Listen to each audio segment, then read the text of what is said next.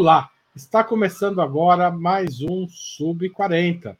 Como vocês sabem, o Sub 40 tem o propósito de entrevistar convidados e convidadas que representam uma nova geração de pensadores e realizadores.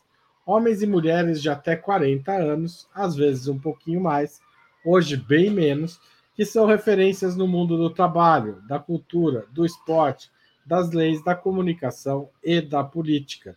A entrevistada de hoje é a líder estudantil Jade Beatriz, Ana Beatriz Martins Melo Rodrigues, também conhecida como Jade Beatriz, é estudante e ativista do movimento estudantil brasileiro e atualmente preside a União Brasileira dos Estudantes Secundaristas. Ela foi eleita no 44º Congresso da entidade, é a primeira cearense a liderar a UBS e comandou nesta semana uma série de protestos contra a reforma do ensino médio, tema que vamos discutir daqui a pouco. De Fortaleza, que também é conhecida como poeta islâmica, é, Jade é colunista do Notícia Preta e faz parte, claro, da e faz parte da União da Juventude Socialista e também é filiada ao Partido Comunista do Brasil. Em 2020, ela foi candidata a vereadora, foi a mais jovem candidata a vereadora de Fortaleza. Antes de chamar a Jade aqui para nossa conversa, no entanto, eu preciso pedir a colaboração financeira de vocês para a Ópera Mundi. Essa contribuição é muito importante para o nosso jornalismo. Sem ela, não seria possível fazer programas como estes, este Sub 40, 20 Minutos, Outubro e tantas outras coisas que você assiste em nosso canal aqui no YouTube. Para apoiar o Operamundi há muitas formas. A primeira e mais consolidada, que tem o maior número de apoiadores, é fazer uma assinatura em nosso site www.operamundi.com.br apoio. Outra forma bastante utilizada é se tornar membro pagante do nosso canal aqui no YouTube agora mesmo. Tem um botão escrito Seja Membro clica lá e escolha a sua faixa de contribuição. A terceira forma é contribuir durante a transmissão com o Super Chat e a quarta com o Super Sticker. Você também pode fazer um valeu demais que funciona como Super Chat quando o programa está sendo gravado, quando você está assistindo um vídeo gravado e não uma transmissão ao vivo. E a última forma, não menos importante, é a chave Pix, apoia.operamundi.com.br. Nossa razão social é a última instância editorial limitada. Salva essa chave lá no seu banco. Toda vez que sobrar um caraminguá, manda para a gente que a gente vai fazer bom uso aqui para fazer bom jornalismo. Lembrando também que é muito importante você dar like, clicar no sininho e principalmente compartilhar nossos programas com seus amigos em seus grupos de Telegram e WhatsApp. Manda para tudo que todo mundo que você conhecer. Se você gostou dessa entrevista, espalhe ela, porque essa forma aumenta o engajamento e aumenta a nossa audiência também. Lembrando que durante este mês, agora de março, novos e antigos assinantes de Opera Mundi e membros ativos do canal têm acesso exclusivo a seis episódios de um curso sobre a história do PT, ministrado pelo historiador e professor da Universidade Federal do ABC, Walter Pomar.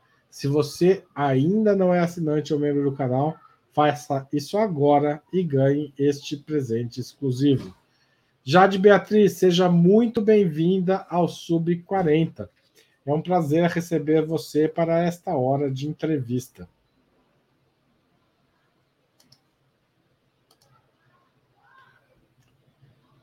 Jade, a palavra é sua.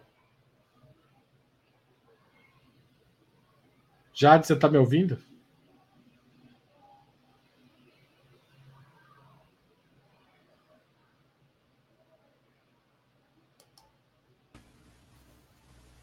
Haroldo, eu acho que ela vai ter que entrar e sair novamente.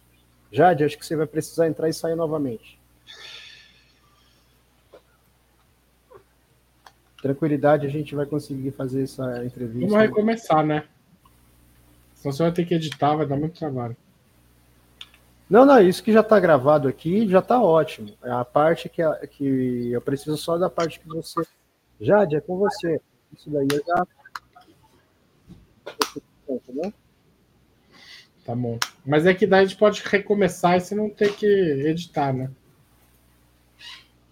Não, não, vai por mim. Dá tempo, dá tempo. Estou com duas máquinas aqui, não consigo fazer isso.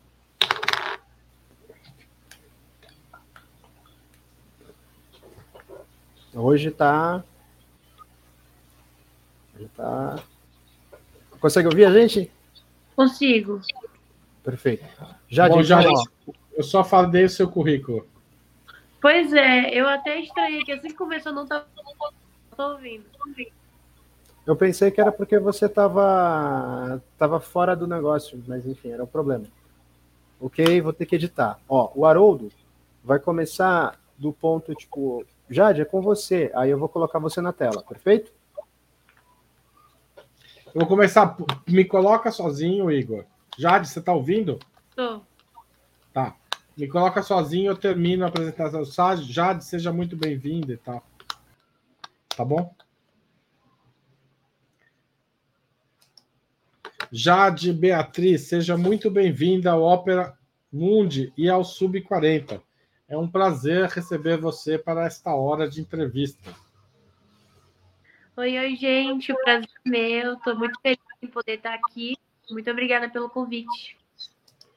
Tá certo. Jade, a gente sempre começa essa, esse programa perguntando onde o entrevistado nasceu, quando e como foi a trajetória até você, no seu caso, até se tornar presidente da UBS. Eu nasci quando? Eu nasci em agosto de 2001 em Fortaleza. Você é uma menina do século 21 já. É, sou já depois dos anos 2000. E você estudou em Fortaleza mesmo? Como é que foi sua trajetória? Você tem irmãos? Conta um pouco da, da sua. Eu sou a irmã mais velha de quatro irmãos. Eu sempre estudei em Fortaleza, vivi minha vida toda lá. É, estudei sempre em escola pública a maior parte da minha vida. Né? Eu estudei uma parte no escolinha de bairro particular e depois na parte da fundamental. Eu já vim para a escola pública, onde eu fiz o meu médio também no técnico, na Escola Técnica Estadual, técnica em logística, só que hoje, hoje... É, faço meu segundo curso técnico no Instituto Federal de São Paulo, que é onde eu estou morando agora, que eu vim para cá para poder é, dirigir a UBS, né? Como a UBS tem a sede nacional aqui, eu vim para cá. E o que, que você estuda? Eu estudo aqui edificações. Edificações. Primeiro ano de edificações, você tá? É. Muito bem. E como é que é essa trajetória, assim? Por que, que você, como você começou a militar? Como é que foi seu movimento com movimento envolvimento com o movimento estudantil? Como é que foi isso? Então, desde a ocupação das escolas, eu já ouvia falar um pouco sobre a UB, sobre o JS, sobre o movimento estudantil, só que para mim ainda era um pouco distante, porque eu era de ensino. É como eu vou falar, ainda era fundamental, né? Então eu era muito nova. Na época das ocupações, eu acho que eu tinha uns 13 anos. Então, a minha escola, por ser de fundamental, ela não foi ocupada. A maior parte das escolas ocupadas foram de ensino médio, né? E aí, quando eu entrei para o ensino médio, eu conheci o Grêmio Estudantil da minha escola e falava muito sobre a defesa da educação, tudo mais. Na época ainda era o governo Temer, né? Então, eu comecei para minhas primeiras manifestações na época do Direta Já, é, da época, inclusive, quando surgiu o debate. Diretas já, Guardo, é, fora Temer, diretas já para substituir Isso. o Temer. Uhum. Não diretas já de 85 que você. É. Meus pais é, talvez eram jovens nessa época. Uhum. Sim. Conta mais, conta mais, estamos curiosos. Aí eu comecei a me organizar no Grêmio, isso volta já perto das eleições. E aí comecei a assistência dos estudantes da entidade estadual que representa os estudantes do nosso estado. Comecei a me organizar na ASE, porque eu era muito vim muito dessa parte cultura, fazia parte de slam, batalha de cima, tudo mais. Inclusive, eu até brinco com isso, né? Porque eu não vim diretamente do movimento estudantil, eu vim do hip hop, eu vim do movimento cultural, e foi só depois que eu entrei na escola técnica que eu conheci o movimento estudantil em si. Aí eu entrei na ACES, fui diretora de cultura durante uma gestão. Gestão seguinte, eu já tinha conhecido a UBS, convidou para ser representante no estado, né? Os nossos vice-UBS, que é o vice-UBS estadual.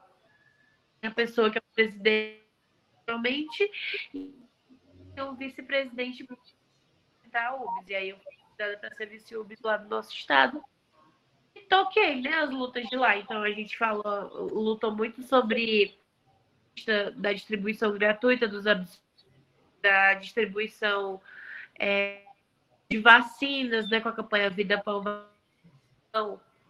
entre várias outras coisas. O novo permanente Fundeb, a distribuição de chips e tablets durante a pandemia, até mesmo o cartão de alimentação que a gente ganhou durante a pandemia, o Camilo Santana era governador, foi uma grande luta né, da ACES, da UBS, dentro do Estado.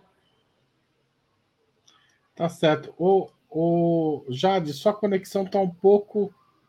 Tá picotando um pouco. Vamos continuar aqui, mas se tiver que recomeçar, a gente recomeça, tá bom? Tá bom. É, e seus irmãos, tem militância também ou você é a. Eles são então, jovens ainda, né? Sim, como eu sou a mais velha, a mais velha ainda é nova, né? Mas é, tem um que vai sempre para as atividades, foi para o meu congresso e tudo mais. Mas assim, ainda são novinhos. Mas eu fui a primeira mesmo a vir assim, para o movimento estudantil e chamar, vamos para tal coisa, vamos para tal coisa. Inclusive, eles tiraram o título de eleitor da nossa campanha, né? De tiragem de título, os dois mais velhos, mais velhos depois de mim, que tem, um tem 17 e outro tem 16. Daí eles ajudaram na campanha para as pessoas se cadastrarem e votarem contra o Bolsonaro, é isso? Sim. Muito bem. E como é que foi a sua eleição para a presidência da UPS? Como é que foi ser Uma... proposta e como é que você se tornou a presidenta, presidenta nacional da União Brasileira dos Estudantes Secundaristas? Foi uma loucura, foi gigante a gente começa a campanha para o Congresso da UBS quando a gente ainda não sabe quem vai ser o candidato, né? Quem são os candidatos. Então a gente começa ali uns seis meses antes a escola, apresentar, falar que vai ter congresso, apresentar nosso material, cadastrar o estudante para ele Então, começou assim, né? Eu já estava passando em escola, falando sobre a UBS, tudo mais, e aí um mês antes é decidido quem vão ser os candidatos para a presidência. E aí, quando eu fui escolhida para ser uma das candidatas, eu fiquei, meu Deus. Porque assim, né? Sempre foi um grande sonho meu, estar tá na UBS, representar os estudantes e tudo mais. Inclusive, no meu ensino médio, a professora fez uma cápsula do tempo no primeiro ano para a gente poder abrir no terceiro ano, né? E na cápsula do tempo tinha como você se via daqui a dois anos. E eu tinha colocado estar na União Brasileira dos Estudantes Secundaristas, né? Nunca coloquei presidência nem nada, mas sempre foi, quero estar na UBS, quero fazer isso, porque sempre foi uma coisa que eu achei muito legal fazer, né? Desde que eu era do Grêmio da minha escola. E aí o congresso foi gigantesco, foi em Brasília, lá no estádio, do lado do estádio Mané Garrincha, né? Foi o maior congresso da UBS, da história da UBS, em 74 anos. Foram mais de 6 mil estudantes. Foi uma votação que teve bastante peso, porque foi mais de 80% de votos né, para nossa chapa. Então, fiquei muito feliz, muito feliz. Foi bem gigante mesmo. Ô, Jade, eu não posso começar a gente a falar sobre o ensino médio antes de perguntar como foram as manifestações dessa quarta-feira. Qual é a sua avaliação do tamanho, da dimensão e do impacto que isso pode ter é, no, no processo de revisão e, eventualmente, até de é, revogação do novo ensino médio? Então, nós tivemos grandes atos, atos de massa em mais de 50 cidades. Assim, isso é uma coisa gigantesca. Né? Os maiores atos aí São Paulo, Rio de Janeiro, É, Ceará também foi bem grande, os estados do Nordeste conseguiram comandar muito bem. É, e eu acredito que isso vai ter um saldo muito positivo, né? Inclusive o Camilo no próprio dia se posicionou falando que ia ter a questão da, da avaliação do novo ensino médio, que da própria portaria que iria abrir para consulta pública. Então, acredito que seja um movimento muito positivo pela nossa manifestação, né? Eu acredito que foi bastante positivo a gente ir para a rua para dizer, olha, nós realmente estamos falando que nós queremos a revogação imediata do novo ensino médio. Então, assim, não é de hoje, né? Já vem aí 2016 entendendo que essa é uma reforma do governo Temer. Mas o fato da gente poder ter ido para a rua com milhares de estudantes, a gente passou em muita escola, muita escola, assim, de chegar na frente da escola e todos os estudantes falarem: ninguém vai entrar até o novo ensino médio ser revogado, e ir direto para o ato. Então, foi bastante bonito e eu acredito que vai, vir ser bastante positivo. Mas se não tiver revogação imediata, nossa, nossos próximos passos vão ser convocar mais atos, é, participar de audiências públicas e, se houver necessidade, né, ocupar assembleias. Mas a gente acredita que a gente vai conseguir ser ouvido.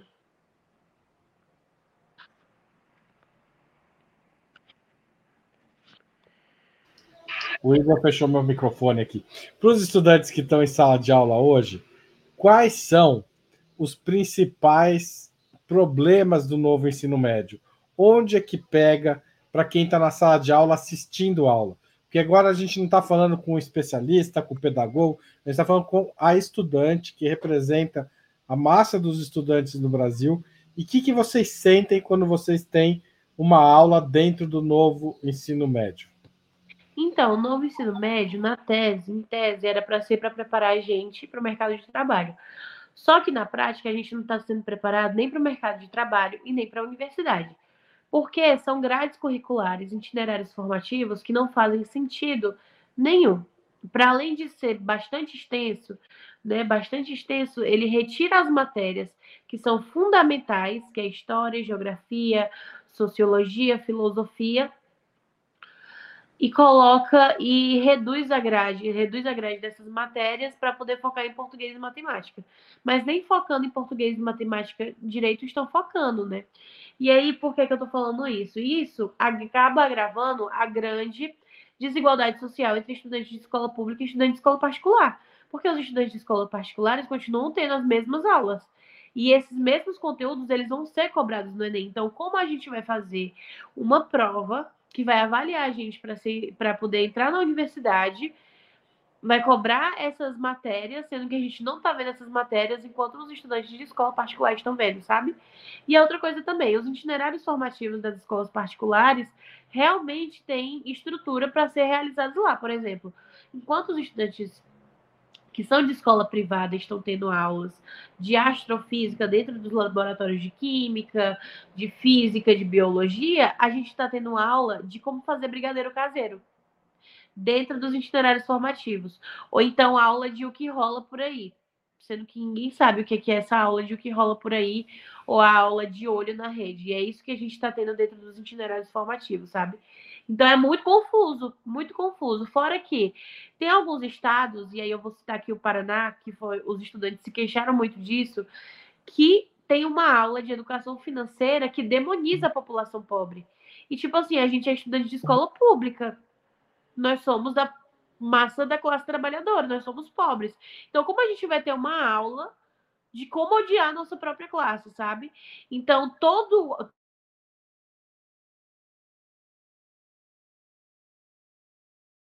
realidade.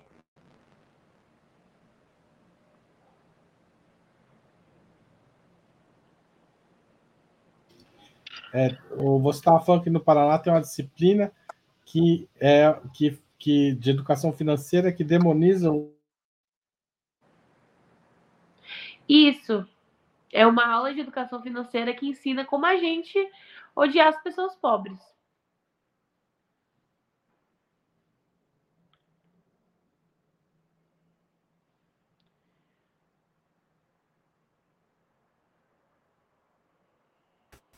Oi, Jade.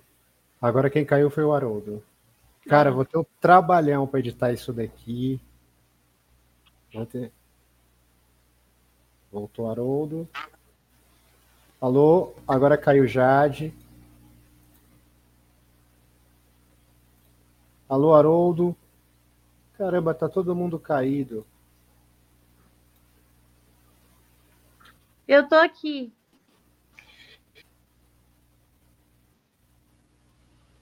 Beleza, Jade. E aí, Haroldo? Tudo bem? Eu não, não tô te vendo. Agora, Jade, tá, tá deitada você. Voltou. Volta aí, eu vou, eu vou. Vamos voltar à parte da demonia, demoniza as classes populares. Vamos lá. Ô Jade, não estava o contrário, Igor? Isso. Jade, como é que é essa história de demonizar as classes populares? O que, que ensina nessa aula? Essa aula de educação financeira, ela ensina como se fosse é, você precisa fazer de tudo para você não ser pobre, porque ser pobre é uma coisa terrivelmente ruim, tipo assim, como se a gente tivesse numa classe elite, sabe? Como se quem estivesse assistindo essa aula realmente fosse pessoas que tivessem mais de cinco salários mínimos. Sendo que não é assim, né? Então, não é condizente com a nossa realidade. Lembrando que o secretário de Educação do Paraná é o secretário de Educação no estado de São Paulo. Pois é, e tá tudo invertido, né? Que agora o governador de São Paulo é do Rio de Janeiro e o secretário de Educação é do Paraná. Então não tem ninguém de fato de São Paulo liderando governando São Paulo. Isso é tá fora do comum. Inclusive, é, já que a gente entrou nesse assunto, a UBS vem falando muito sobre o veto que o Tarcísio fez da distribuição gratuita de absorvente dentro das escolas. Então, tá bem sério isso aqui, inclusive, com a própria reforma do ensino médio que está fechando todos os períodos noturnos das PEIs, né? Que no caso são as escolas em tempo integral. O Jade, essa reforma do ensino médio do governo Temer, é, ela é consertável? Ou seja, é possível revê-la em vez de apenas ou, ou, em vez de revogá-la? É possível apenas revê-la em vez de, apenas, de revogá-la? Então, isso é uma assunto complicado, mas eu vou explicar. É, há muito tempo, são os estudantes que falam que é necessário ter uma reforma no modelo de ensino que a gente tem, entendendo que o retrato da escola pública no Brasil, ele é o mesmo há 100 anos. Então, quando a gente olha há 100 anos atrás, e eu estou falando da escola pública, né, não da escola particular. Quando a gente olha há 100 anos atrás o retrato da escola pública, e a gente olha para agora, para o retrato da escola pública, é a mesma coisa sendo que os anos mudaram, o século mudou, as gerações mudaram, então nós somos outros, a tecnologia mudou, né? Então a gente vai e faz um recorte de estudantes de escola pública continuam com a mesma lousa de pincel ou de giz, enquanto nas escolas particulares já tem aparelhos de tecnologia, tablets, projetores e todas essas coisas, sabe? E aí, por que, que eu estou falando isso? Porque os estudantes já falaram milhares de vezes que é necessário uma alteração no modelo de educação, no modelo de organização de como a escola pública ela precisa ser. Só que esse modelo que foi colocado, essa reforma específica, não teve a nossa participação. Não teve é, a nossa consulta. Tipo assim, o que é que vocês acham sobre essa reforma? Vocês querem contribuir? É, como vocês acham que deve ser? Não foi perguntado para nós, não foi perguntado para os professores, não foi perguntado aos profissionais de educação que estão dentro da escola pública. Então, essa reforma, ela não foi feita para quem vai estar passando por ela. Então, não faz sentido, sabe? E aí, o que é que eu, aonde eu estou querendo chegar com isso? É necessário ter um novo modelo de ensino, sim, só que ela precisa ser pensada e executada por quem está dentro da escola pública, que é quem realmente interessa, né? E aí, é, o que é que isso significa? Que o ensino médio ele precisa passar por uma reforma, mas ele precisa passar por uma reforma popular. E não é isso que está acontecendo nesse modelo. Então, é por isso que nós estamos pedindo a revogação imediata dessa reforma, para que seja apresentado uma nova proposta com um novo modelo que realmente faça sentido para a classe de estudantes de escola pública e também para o que é o, a nossa massa de estudantes que estão inseridos nesse ambiente, sabe? Entendendo que a gente precisa estar tá dentro da escola e a escola precisa fazer um sentido. E aí, é, o que, que isso significa? Hoje a escola pública ela tem uma tarefa fundamental para além de tudo, para além de nos preparar para o mercado de trabalho, para além de nos preparar para a vida, é de transformação social. A escola pública precisa ser esse instrumento que vai conseguir transformar a vida desse estudante, combater a insegurança alimentar, combater os preconceitos, porque é necessário, é dentro da escola que a gente tem o nosso primeiro contato com sociedade. Então, as matérias como história, que fala sobre todo o processo que o nosso país passa e passou, é muito necessário a matéria como de filosofia, sociologia, geografia, para a gente entender qual contexto nós estamos inseridos. Porque quando você tira isso da escola, você está tirando a identidade do seu próprio povo. Porque como que a gente vai entender por que, que é, eu ganho menos e o meu patrão ganha mais? Sabe? Então é necessário que essas matérias elas, elas estejam dentro da sala de aula de maneira efetiva para que a gente entenda e consiga formar um pensamento crítico. Então, assim, é, o novo ensino médio, que ele não tem coisas novas, né? É só uma repetição, uma repetição da desigualdade social, uma repetição da gravação da evasão escolar. Ele vem com esse marketing muito bom de falar novo ensino médio. Aí parece que quando a gente quer a revogação do novo ensino médio, a gente é contra uma reformulação dentro do que é o ensino básico. Só que não, nós queremos uma reformulação dentro do novo ensino básico, mas nós queremos que isso seja popular. Só que para isso ser popular, essa reforma ela precisa ser revogada para ser apresentada uma nova proposta. Jade, é, essa nova proposta, é, você acha que é possível? O primeiro passo seria voltar atrás, a recuperar o que havia antes, certo? É, o, você acha que o mecanismo de consulta pública aberto pelo governo na quinta-feira, dia 9 de março, é suficiente para esse processo ter início ou não é um bom caminho escolhido pelo governo? Eu acredito que foi bastante positiva a abertura desse conselho, abertura para consulta pública, né? É muito importante porque isso mostra que o governo federal ele está disposto a ouvir e está disposto a entender quais são as maiores problemáticas, né? E diferente do que seria do governo Bolsonaro, que a gente não teria isso, né? Então mostra que como que deve se portar um governo democrático. E isso é bastante saudoso, a gente reconhece muito. Só que o povo quer a revogação do novo ensino médio, né? Assim, nós vamos vamos participar, vamos apresentar as propostas que a UBS tem, mas o que o povo realmente quer, e aí, né, a consulta pública, o que é que o povo quer? O povo quer a revogação imediata.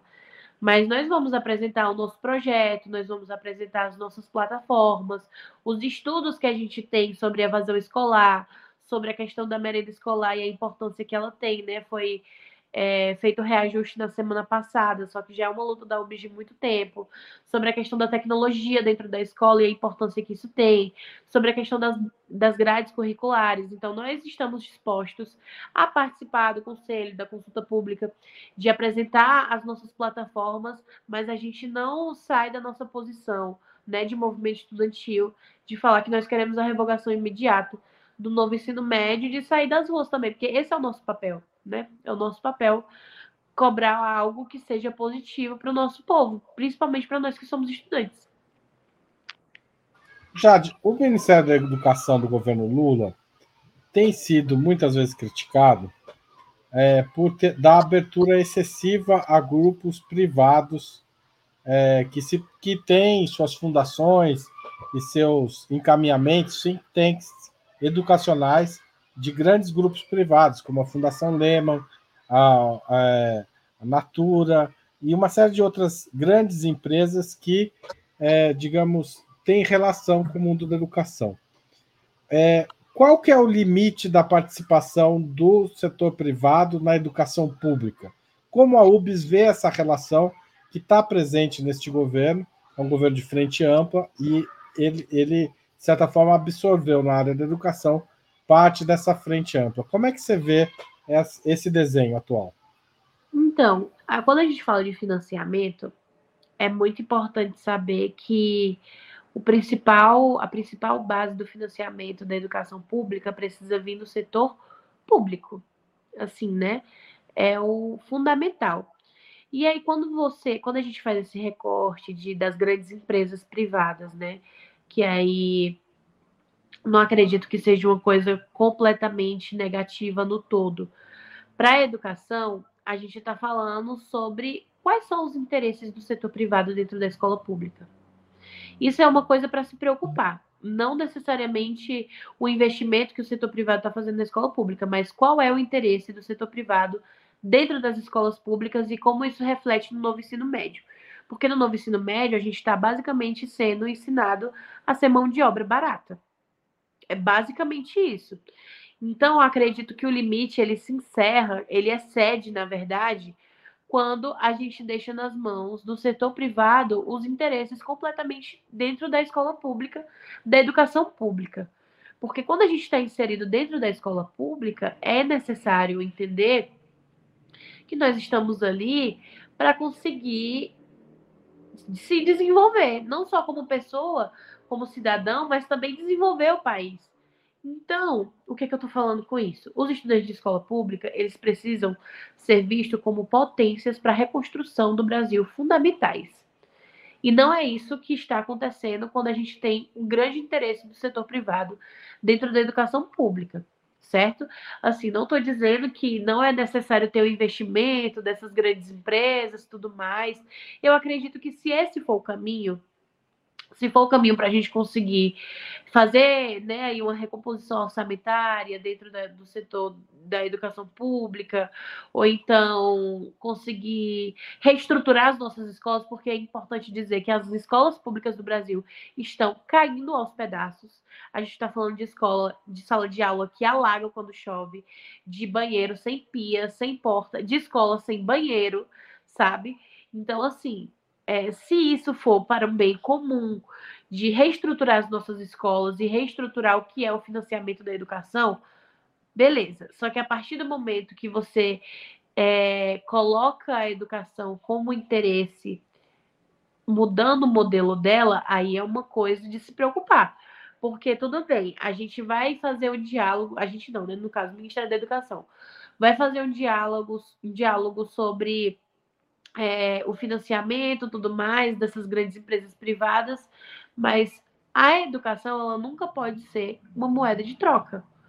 Então, o modelo de educação que a gente precisa seguir não é baseado na opinião desses setores privados, ele precisa ser baseado unicamente por quem está dentro da escola pública.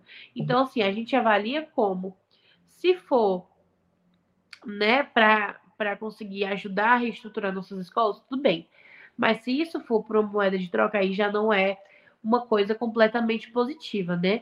Assim, eu não tenho visto de perto as movimentações que o Camilo tem feito em relação ao setor privado.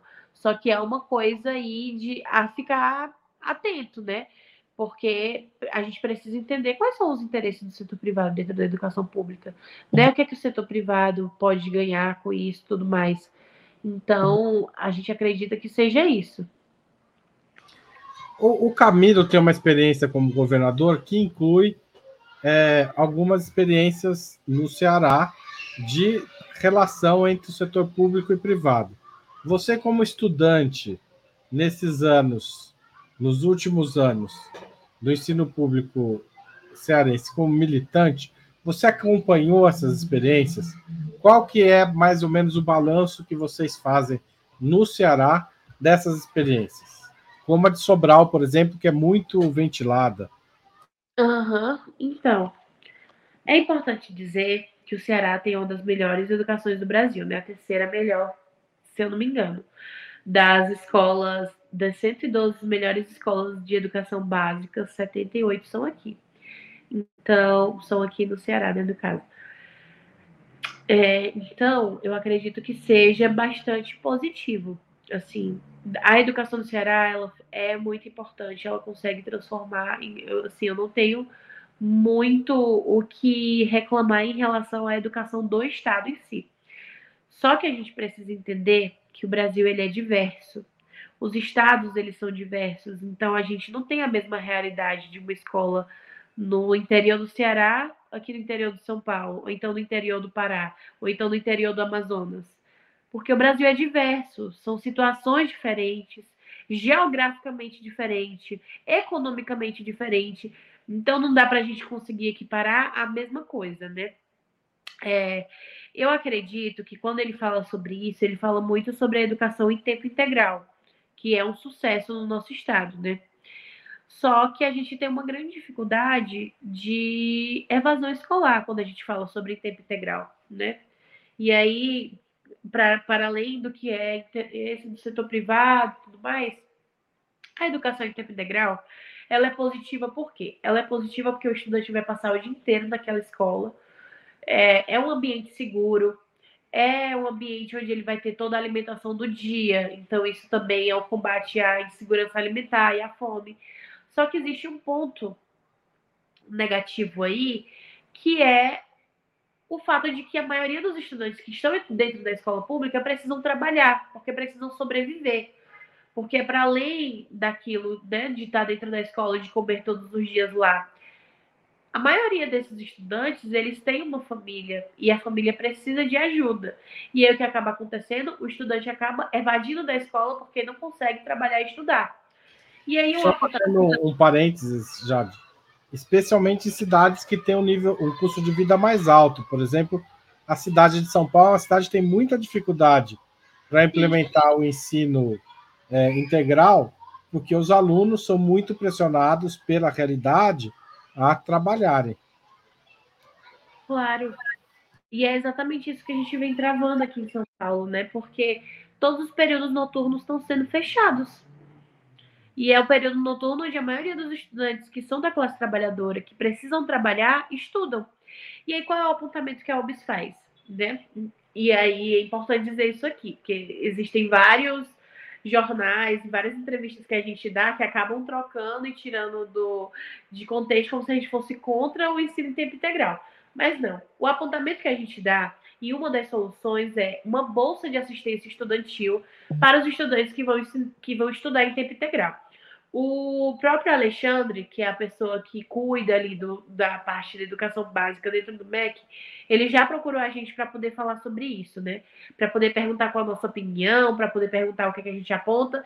E ele até apontou uma possível solução que seria é, a possível, e isso é a opinião dele. Né? Ele falou: olha, estou deixando muito claro que isso é uma opinião minha, não é uma opinião do MEC, só para a gente conseguir conversar e chegar em novas ideias da possibilidade de ter uma poupança para o estudante para ele conseguir pegar quando, quando finalizasse o ensino médio, né? Só que aí fica aquela dúvida, né? A gente não vai comer daqui a três anos, a gente precisa comer agora. As pessoas precisam se alimentar agora. Então, agora não é uma poupança que a gente vai pegar daqui a três anos que vai conseguir fazer com que a gente não evade da escola. E aí a UBS apresenta isso, né? É necessário que a gente faça esse diálogo com toda a sociedade, mas que seja apresentado essa, essa grande, esse grande ponto dentro do ensino em tempo integral, né? Que o Camilo já se mostrou que quer transformar as escolas do país todas em tempo integral. E aí a gente não está dizendo que isso é ruim. A gente está dizendo que precisa ter alternativas para que os estudantes consigam estudar e não saiam, não precisam sair de dentro da escola.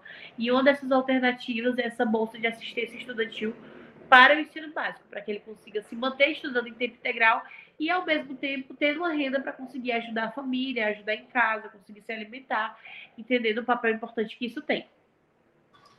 Ô, Jade, aliás, você tocou num ponto que deve ser uma dor de cabeça para o movimento estudantil secundarista, que é o prazo curto do ensino médio, porque são três anos. Quando você. E as, as pessoas entram no ensino médio quase é, quase crianças, eu diria, né? Elas estão saindo ali da, da última infância e entrando na adolescência, na primeira adolescência ou na segunda adolescência. E elas passam só três anos. Como que é a formação do militante no ensino médio? Porque ela é curta, você tem pouco mais de 20 anos, né? É, tá fazendo um curso, uma segunda, um segundo ensino médio agora, né? Profissionalizante, mas a maior parte dos estudantes estão no primeiro, segundo ou terceiro ano. Como é que é o debate político quanto a isso e como é a formação de vocês? Política. Assim, a gente entende que é um espaço curto de tempo, né? Eu estou dizendo que a gente quer que seja maior que três anos, porque a gente não tem essa formulação ainda sobre qual período ideal para ter o ensino médio. Só que é, colocando isso dentro da reforma é um momento de muita aflição, né? Porque são três anos que você precisa decidir o que é que você quer fazer da sua vida, o que é que você vai cursar, para onde é que você vai, e tipo assim, caso isso dê certo, né? Porque existe uma grande possibilidade de tudo dar errado. Porque é o que geralmente acontece. Ou você vai para o mercado de trabalho, ou você vai para a universidade, ou você não vai conseguir fazer nenhuma das duas coisas. E é importante que isso seja dito e seja, inclusive, é, eu não estou dizendo naturalizado de uma forma positiva, mas é o que mais acontece né? Estudei escola técnica. Na escola técnica, a gente é muito assim, meu Deus, tá chegando o segundo semestre do terceiro ano, o que é que eu vou fazer, né? Aí é estágio, estágio, estágio. Se eu não for contratado pelo estágio, sabe? Se eu não for contratado pela empresa que eu tô estagiando, o que é que vai acontecer? Ou se eu tá chegando o Enem, o que é que vai acontecer se eu não passar no Enem? Então é um prazo muito curto de tempo para a gente decidir o resto da nossa vida. E aí, quando a gente coloca o novo ensino médio nisso, só piora tudo. Porque a gente já não tinha muita condição de conseguir ter o um ensino aí de qualidade para conseguir adentrar a universidade e tudo mais. E a gente ainda coloca o novo ensino médio com todos esses itinerários que são extensos e confusos, né? Aumentando a desigualdade social com estudantes de escola particular, aumenta o desespero.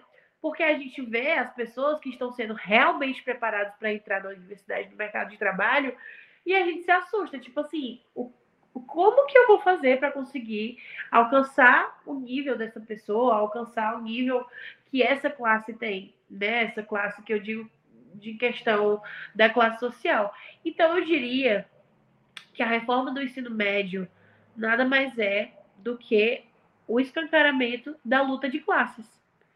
Porque quem tem dinheiro consegue estudar, consegue entrar na universidade, consegue um emprego bom, e quem não consegue acaba virando, saindo do ensino médio e virando o que a gente chama de nem-nem, né? Só que aí a gente tem os três nems.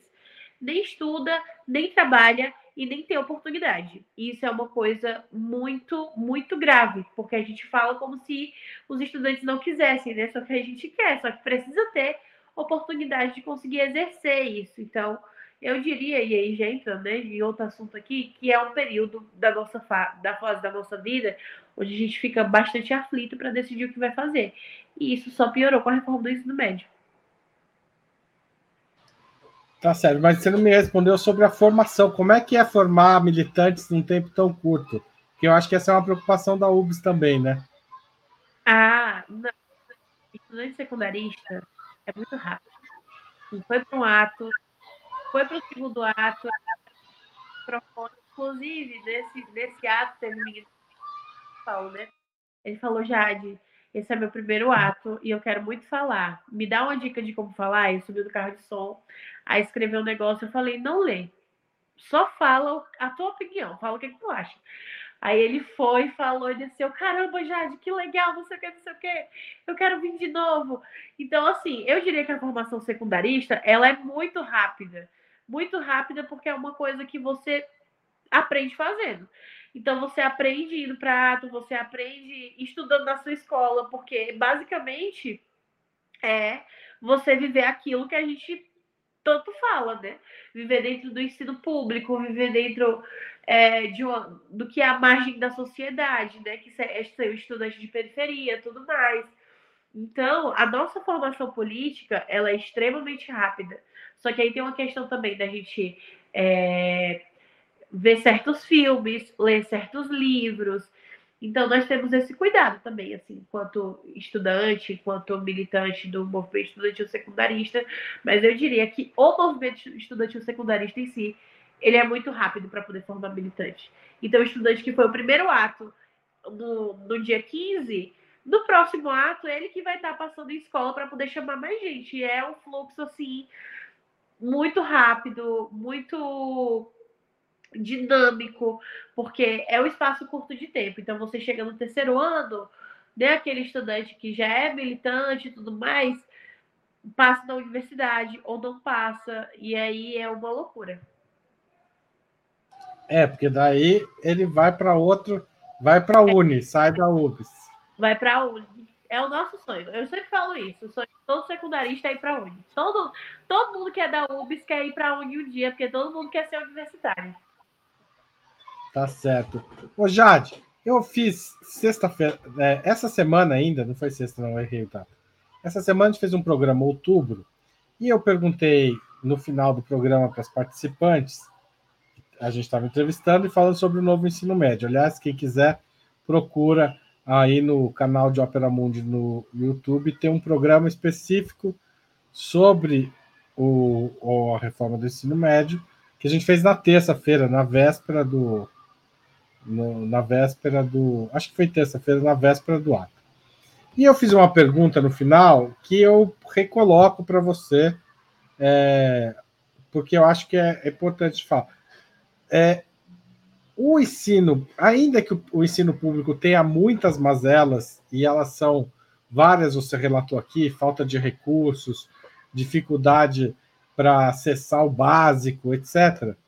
É, muitas vezes o ensino, o, o, o ensino privado também tem problemas graves e que acabam não entrando no radar da militância e dos, o, dos movimentos sociais, porque é, é privado. Mas, assim, é, há, há, muita desigualdade também e muita fragilidade no ensino privado. Como que é lidar com os militantes do ensino privado dentro da UBS? Eles participam, eles estão junto, como eles discutem a questão da educação pública também? Nós temos sim a participação de estudantes de escola privada dentro da UBS. Inclusive, o nosso coordenador de coletivo ele veio de escola privada. Então, assim, toda a diretoria da UBS ela é bastante diversa, né? Claro que a maioria é de estudantes de escola pública, mas tem uma outra pessoa que é de escola privada.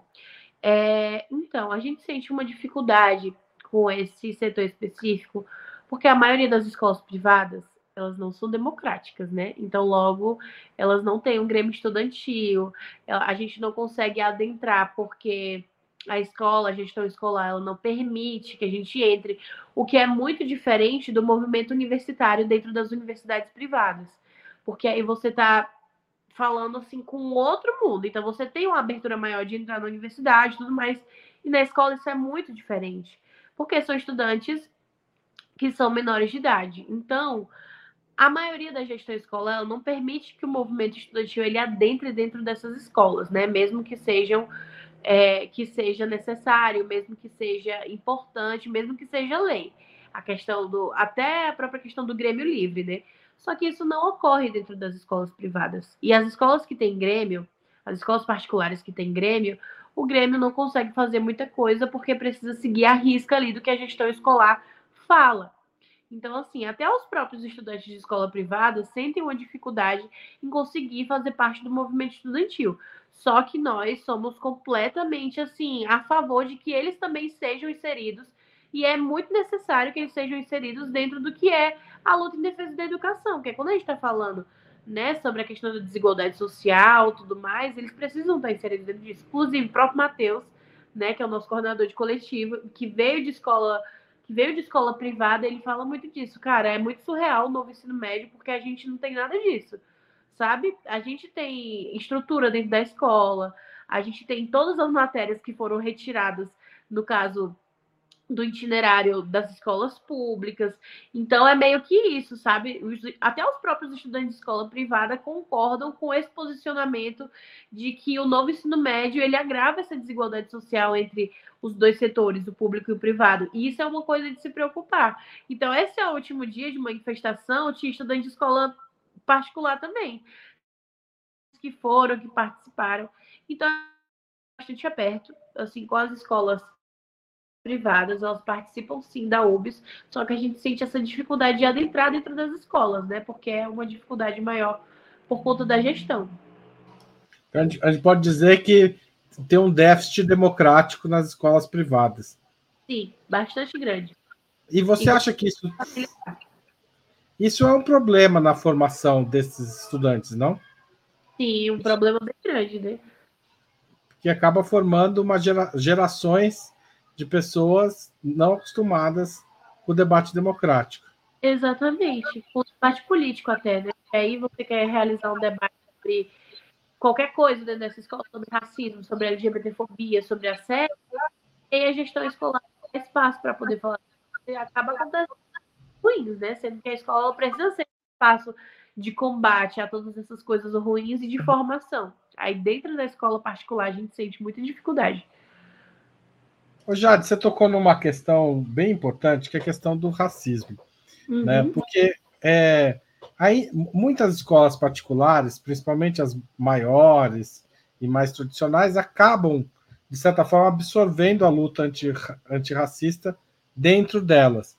Mas o, eu, eu me pergunto sempre qual que é o limite disso, considerando que, a, digamos, estruturalmente, são espaços com poucas crianças negras, com poucos estudantes negros, né? Se a gente pensar no ensino médio, já não são crianças, mas é, a estrutura do, digamos, do racismo, o, o, racismo estrutural faz parte do desenho demográfico dessas escolas, né? Sim, hoje as maiores escolas, assim, que tem nome, né, escola particular, que tem nome em diversos cantos do, do, do país, eles são, a maioria das pessoas, dos estudantes que estão dentro dela, não são estudantes negros. E os professores também. É importante dizer isso. Ou, ou seja, acaba sendo, por mais boa vontade que tenha a direção, acaba sendo um espaço de reprodução do racismo. É, porque é, a escola particular, o modelo de escola particular, principalmente as maiores escolas particulares, são as escolas mais caras.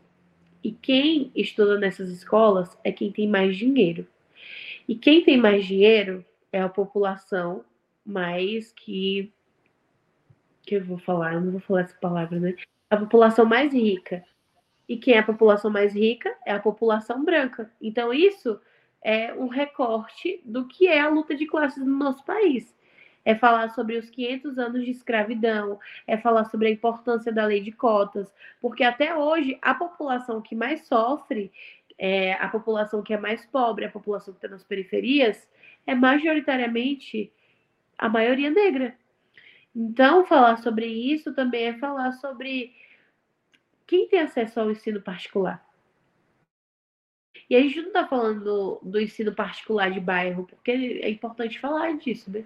Existem escolas particulares de bairro, que são escolas pequenas e tal, onde consegue ser ali popular, só que a gente está falando das grandes escolas, né? No caso do Ceará, tem várias dessas grandes escolas que, são, que lideram as pontuações no ITA, no IME, a maioria tudo nessas escolas são estudantes brancos, né? Que têm uma qualidade de vida maior, que têm uma estrutura maior.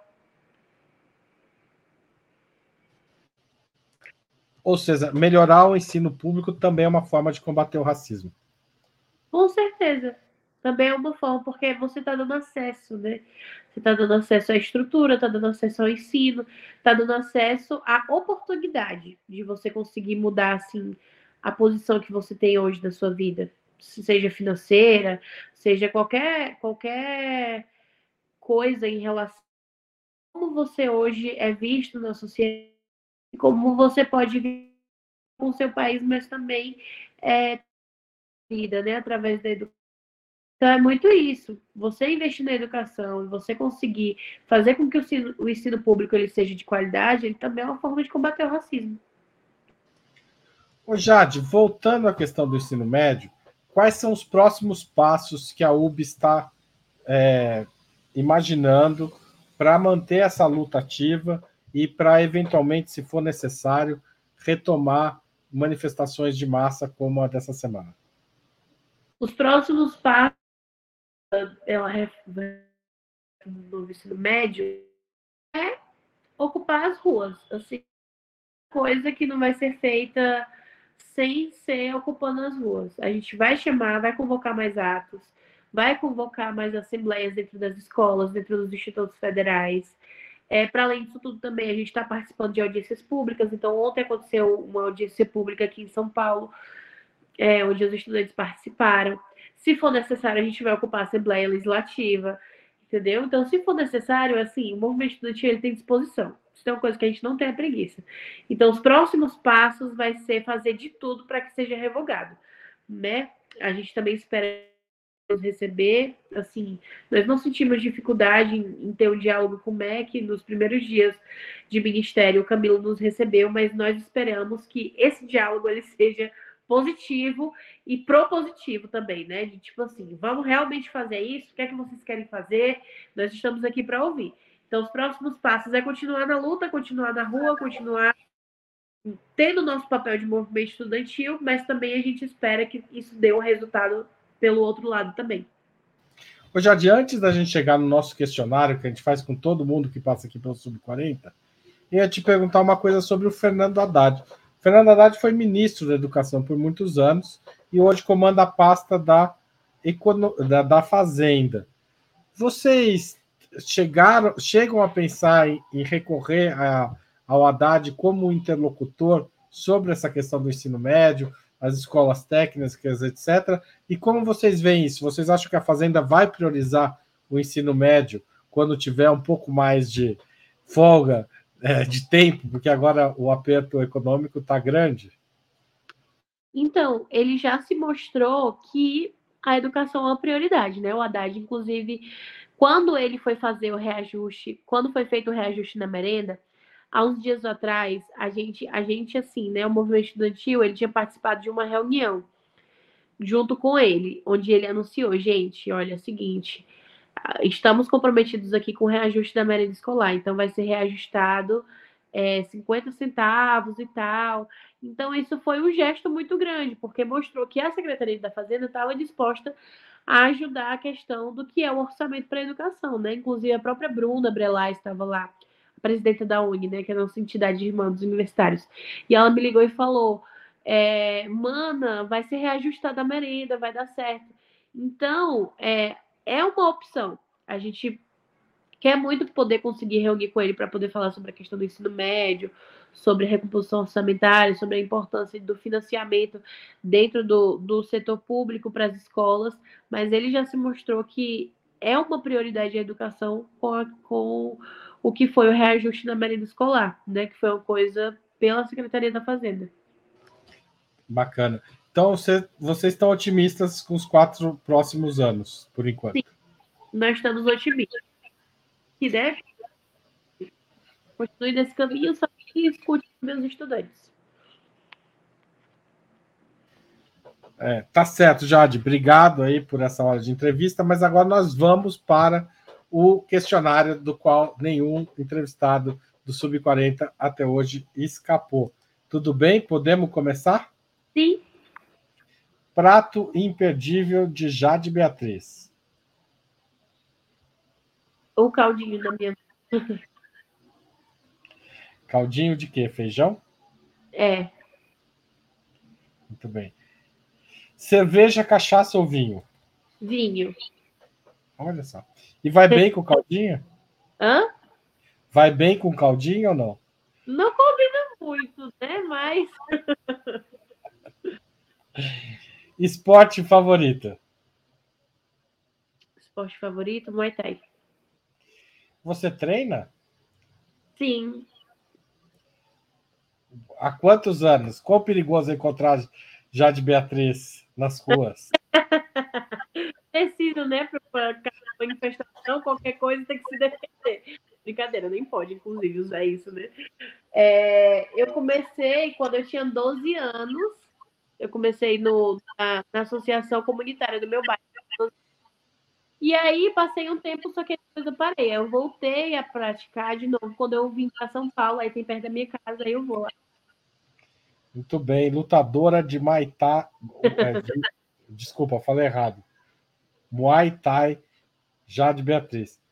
É, time de futebol. Fortaleza.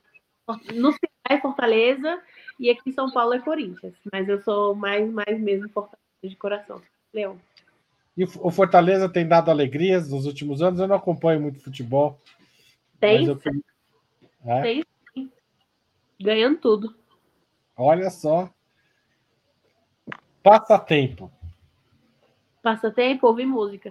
Assim, né? Não, dá, não tem muito tempo para ter passatempo, mas sempre que tem é ouvir música. E você gosta de que tipo de música? Olha, eu gosto muito de rap, eu gosto muito de rock também, pop. Eu gosto muito de tudo, mas assim, que eu escuto bastante é, é rap e rock. Eu gosto muito dos dois. Muito bem. Livro inesquecível. Livro inesquecível. Eu já tinha respondido essa no questionário, só que eu não me lembro qual foi que eu coloquei. Então vou dar um golpe em você, vou falar, Igor, põe na tela. Ai, é verdade. é verdade. Derramada, Riane Leão. Inclusive, eu tive conhecer essa minha escritora favorita. Ela é daqui de São Paulo. Aí, quando teve a Bienal do livro aqui em São Paulo, eu tive a oportunidade de conhecê-la. Esse livro é muito bom.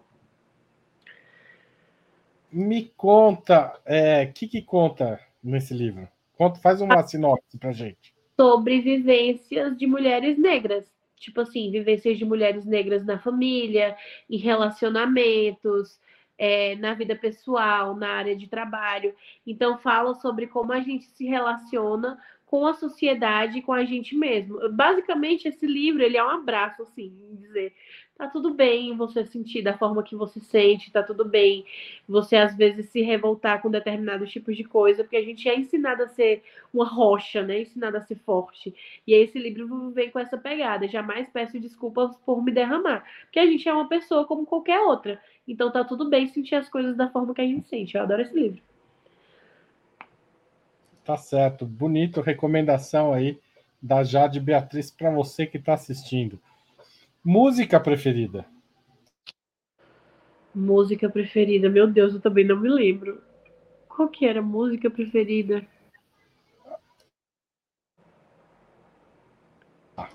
tem esses versinhos aí. Canta pra gente. Ah, entendi. É, é, brasileiro de Selvagens da Procura de Selvagens da Procura de Lei, que é uma banda lá de Fortaleza. Consegue cantar um pouquinho pra gente? É porque essa parte ela é muito, muito, muito, muito, muito rápida. Eu não sei se eu consigo ter essa dicção, mas eu consigo falar, consigo cantar o refrão, que é porque eu sou brasileiro, meu ano só começa quando passa fevereiro. Aí, pobre rico, classe média, levante a mão que já sentiu puxar a sua rédea. Mas tem um trecho que é meu trecho favorito da música, que é: Nasci me criei em Fortaleza, não tenho e nem faço questão da vossa nobreza. Muito bacana. Então ficou aí a dica. Eu queria entender por que, que o Igor colocou a foto do Bolsonaro com a Michelle. Mas eu, sei, eu vou deixar essa para os espectadores imaginarem. Nem vou chamar o Igor aqui para ele ficar também ansioso. Mas vamos lá. Filme marcante. Quando falta o ar. Assim, eu fiquei entre dois muito, muito importantes, que é quando falta o ar, né? Que é da. Da, da PETA.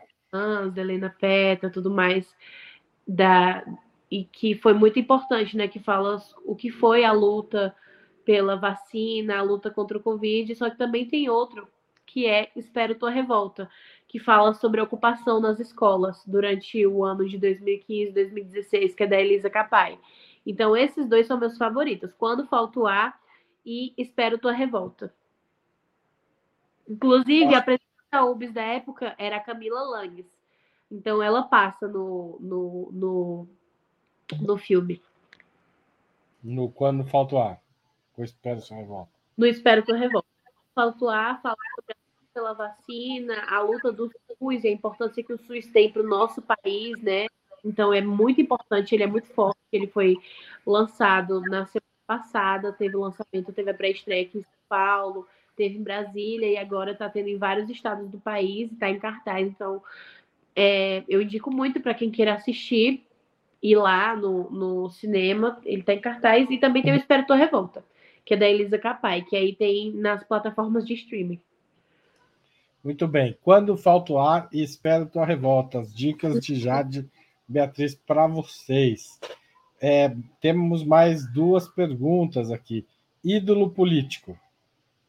Cara, isso me deu uma dor de cabeça que eu fiquei. Se eu falar uma besteira aqui, mas eu tenho duas pessoas específicas, né? Que é, na verdade, três. É a Alessi Brandão, que assim é uma pessoa incrível, maravilhosa, tem uma luta bastante é, grande e admirável. A Aniele Franco, eu joguei com ela na semana passada, eu saí assim, meu Deus, eu vou colocar ela na resposta dessa pergunta, que eu já fui pensando né, nessa entrevista.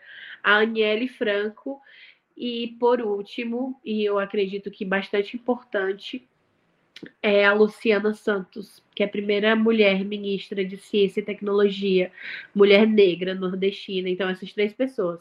Leci Brandão, Aniele Franco e Luciana Santos são, assim, as três que eu olho eu fico, meu Deus, as coisas são possíveis. Legal.